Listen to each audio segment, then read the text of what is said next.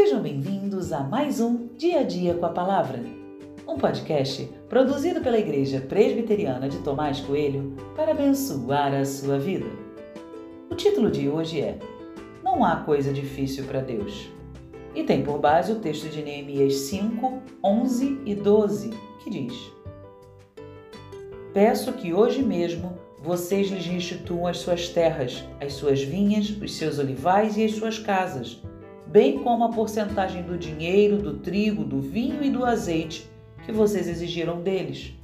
Eles responderam: Vamos restituir e nada pediremos deles. Faremos o que você está dizendo. Então chamei os sacerdotes e, na presença destes, fiz com que jurassem que fariam o que prometeram.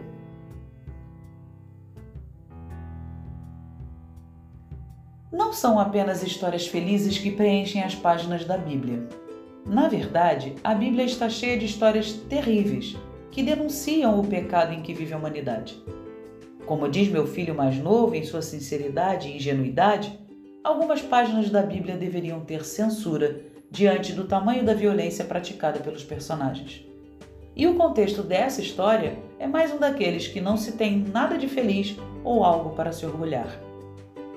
O povo que estava em Jerusalém passava por grande dificuldade. A luta pela sobrevivência era grande, mas não fique achando que todos estavam no mesmo barco e passando pela mesma dificuldade. O texto é claro ao dizer que alguns do povo se aproveitaram e ganharam dinheiro com a dificuldade dos outros. Por algum motivo, eles tinham posses e comida e se valeram disso para enriquecer, usurpando o pouco que restava a alguns. A história é vergonhosa demais. Quando Neemias tomou conhecimento disso, ele reuniu rapidamente as pessoas que faziam isso e é direto na fala. Não há opção nenhum por favor. A ordem é clara e direta. Como um comandante consciente do seu dever, ele brada em alta voz: Restituam! O Evangelho está repleto de histórias assim.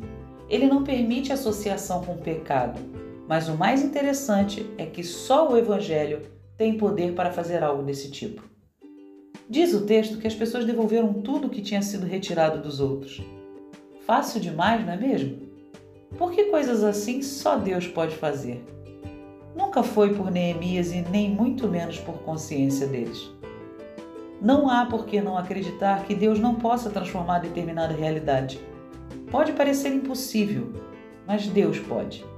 Se gente que estava usurpando os bens de outros devolveu tudo e de forma imediata, não há coisa que seja difícil para Deus.